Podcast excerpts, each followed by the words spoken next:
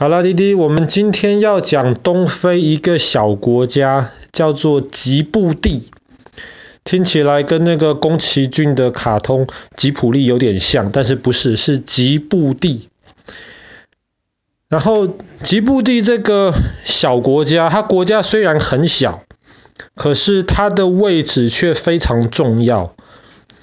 我们昨天，不是我们昨天，我们前天讲到了索马利亚，那边有很多海盗，是因为那里是船要进出苏伊士运河一定会经过的一块地方。吉布地其实也在那一块地方，而且它是在那一条海湾最窄的地方，所以它很重要。但是还好，吉布地这个地方没有海盗。那吉布地呢？其实在很久以前，它叫做法属索马里，就是它是法国的殖民地。那么后来在索马利亚独立了之后，其实吉布地还是留在法国的的殖民当中。那是一直到后来。吉布地的老百姓，他们就得到了法国政府的支持，后来才从法国政府独立。吉布地是一个很小的一个国家，它除了位置很重要之外，它其实非常非常的干燥。那边其实很多地方都是沙漠，然后没有办法种东西，然后这个国家里面基本上没有任何一条固定的河。所以其实，在那边的老百姓很难靠种田为生。他们如果要养活自己的话，其实很多就是要靠在海里面捕鱼。那因为这个地方非常的炎热，非常的干燥，在吉布地虽然没有河啊，可是吉布地却在海边的地方有一些湖。然后这些湖很特别，是因为这些湖是地球上除了南极洲之外最咸最咸的咸水湖。这些湖有一个湖最有名的叫做阿萨尔湖，阿萨尔湖是全世界除了南极洲之外最咸的湖，低的地方。它在海下面大概一百五十公尺。那我们之前讲到。呃，那个坦桑尼亚的那个吉利马扎罗山，它是全非洲最高的地方，五千八百多公尺。那么吉布地的这个阿尔萨湖，阿萨尔湖，它在呃非洲最低的地方，海平面下一百五十多公尺，而且这个地方的水非常非常咸。它是一般海水，那海水喝起来就是咸咸的，可是这个湖面的水比海水还要咸十倍，那就很奇怪，大家就很好奇，通常会有湖的的话，有水进去才会有湖嘛，可是这个湖基本上它是没有河水进去的，那么怎么会有这一个湖呢？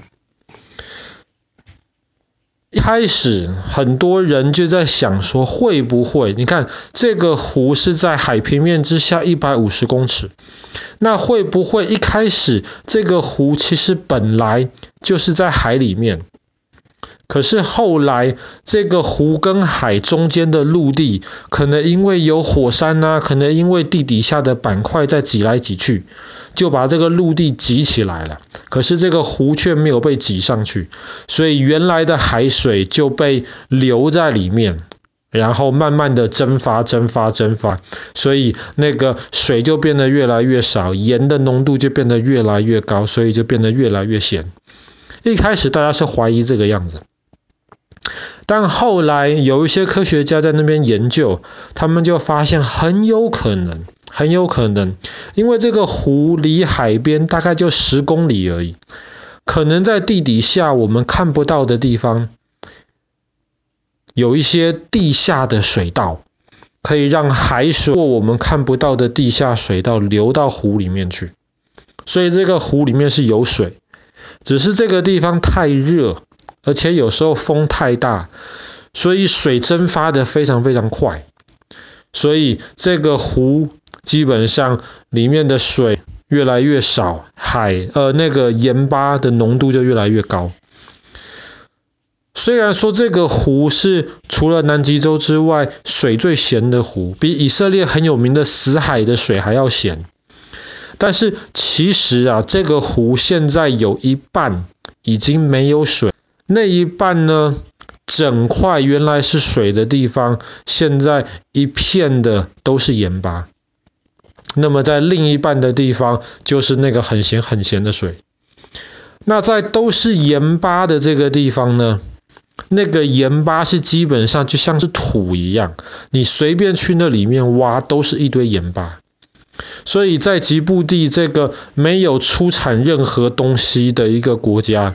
他们最早最早住在那边的原住民，就是靠卖盐巴为生。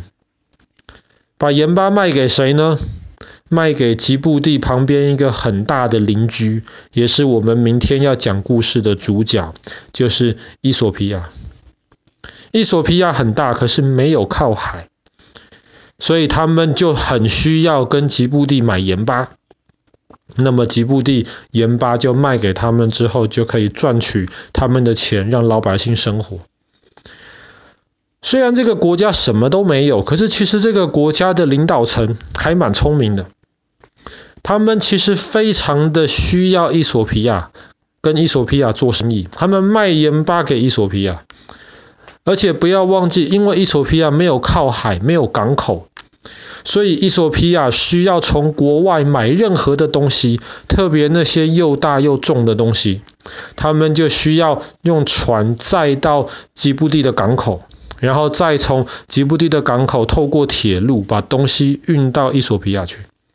所以吉布地他就把自己定位成了在东非这个地方一个重要的港口，各地来的货物，特别是要到东非内部的货物，都可以经过这个港口来转运。那么吉布地这个国家就靠着这样子做生意来赚钱。那我们前天讲到索马利亚的海盗变得越来越严重之后，全世界很多其他国家就会派海军，那么去对付这些索马利亚的海盗。可是海军的这些船，比方说中国也有派海军啊，可是他的船不可能每一次都从中国开到索马利亚的外海，然后对付那些海盗之后再开回中国，太远了。所以后来吉布地这个地方，他就把自己的这些很好的港口出租一部分给全世界其他国家，当做他们的基地，或是当做他们的补给站。比方说法国，因为吉布地以前是法国的殖民地，所以法国在法国本土之外最大的军事基地，其实就在吉布地。美国在非洲最大的基地也在吉布地，日本在吉布地也有基地，跟他们租的那个地方。那么中国大陆同样的，他们不叫基地，他们的一个补给站，让他们海军维修这些军舰的地方也在吉布地。所以其实这个国家现在普遍而言还是很穷。但是这个国家的政府其实很会运用他们在这个地理上面的一些特性，